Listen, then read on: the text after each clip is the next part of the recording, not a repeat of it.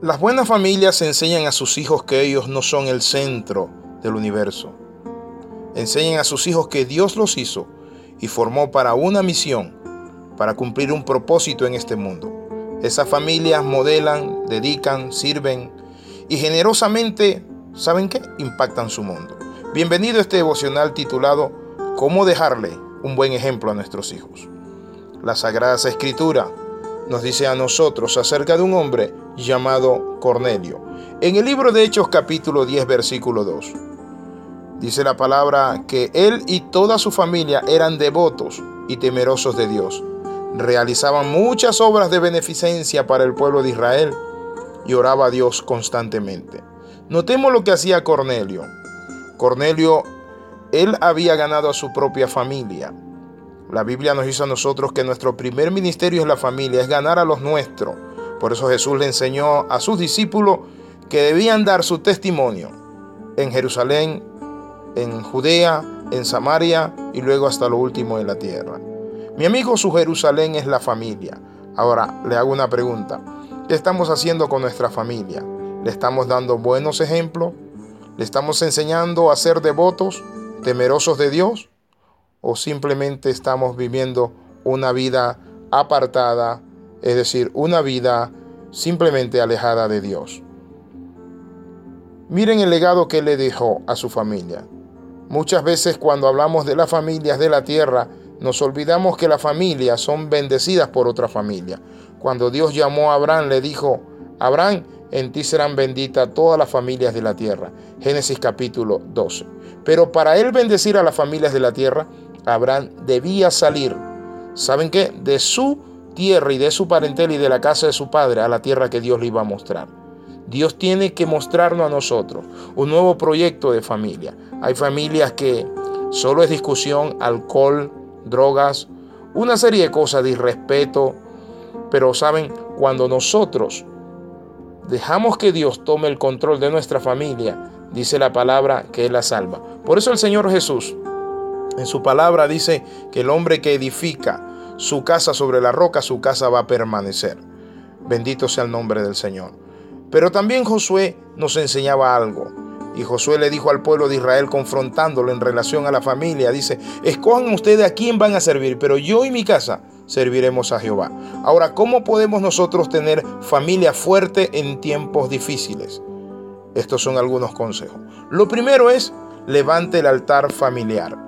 ¿Qué es el altar familiar? Es el tiempo en donde se reúnen y se pueden reunir una vez a la semana a compartir una porción de las escrituras, a compartir algunos aspectos de la familia, problemas, situaciones, orar unos por otros, reforzarse, apoyarse.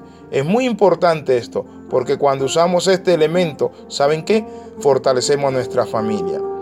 Mi amigo, hoy quiero compartir otro segundo elemento. Y el segundo elemento, además del altar familiar, es que para ser familia fuerte en tiempos difíciles necesitamos la buena comunicación. Muchas veces nuestra comunicación es muy pobre. Cada uno llega a sentarse frente al televisor y no tenemos un día para salir, compartir, hablar. Y padres e hijos viven en el mismo hogar, bajo el mismo techo y están incomunicados. Necesitamos comunicarnos más nuestros quehaceres, nuestros problemas, luchas, dudas, inquietudes, pruebas, situaciones adversas. Hay niños que están siendo abusados o niños que están siendo maltratados por sus compañeritos. Y saben, nunca sus padres lo saben. ¿Por qué? Porque falta comunicación. Ahora, quiero compartirle esto. Cuando era niño, mi madre siempre nos enseñó algo. Y nos enseñó a compartir.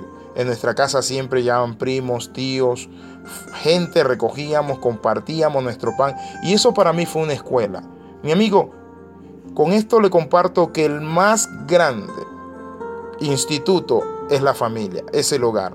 Muchas veces los padres dejan la labor para los maestros, para la escuela. La escuela lo que hace es reforzar, la iglesia también refuerza, pero realmente donde se forman los individuos o donde se pierden es en el seno de la familia. Ahora quiero hacerle una pregunta a los padres adolescentes. ¿Saben ustedes dónde van sus hijos? ¿Saben ustedes dónde están sus hijos? ¿Qué hacen sus hijos? Es muy importante comunicarnos. Un ejemplo de la familia es la de Cornelio, como ya vimos. Qué gran legado. Ahora, ¿no quieres que la gente escriba eso sobre ti y tu familia un día? Claro que sí. Miren lo que dice la Biblia. Él y toda su familia eran devotos y temerosos de Dios. Allí partieron por ser devotos de Dios. ¿Y saben qué significa devoto? Gente comprometida con Dios. Y temeroso de Dios es gente que sigue, oye sus mandamientos. Y dice la Biblia que el tercer elemento que tenían era que realizaban muchas obras de beneficencia para el pueblo de Israel y oraba a Dios constantemente. Ahora, noten lo que él enseñó a su familia, el temor a Dios. Él enseñó a ser hombres y mujeres que cumplían su voto delante de Dios, pero también le enseñó a compartir con el pueblo y en cuarto lugar le enseñó a orar constantemente. Mi amigo, este elemento es uno de los más importantes. La oración familiar es el tercer elemento más importante. Antes yo Escuchaba cuando estaba niño un dicho que decía, y valga la redundancia, la familia que ora unida permanece unida. Ahora, ¿quiere usted que su familia sea un lugar donde se alienten mutuamente a crecer constantemente? ¿Quieren que sea una familia que sea un amparo en la tormenta, un refugio seguro? quiere tener una familia que se protejan, que todos sean miembros de un solo cuerpo y también sus mentes estén conectadas y tengan ese propósito de apoyarse y salir adelante.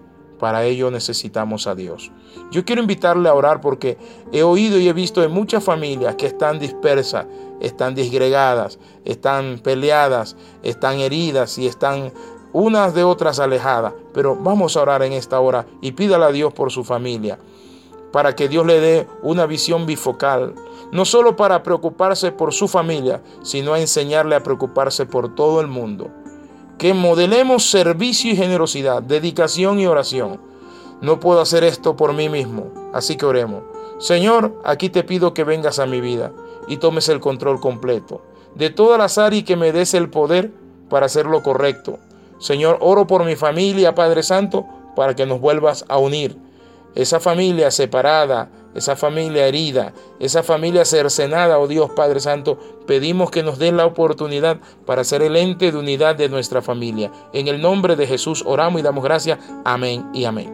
Escriba yahoo.com y comparte estos devocionales con otras personas. Bendiciones de lo alto.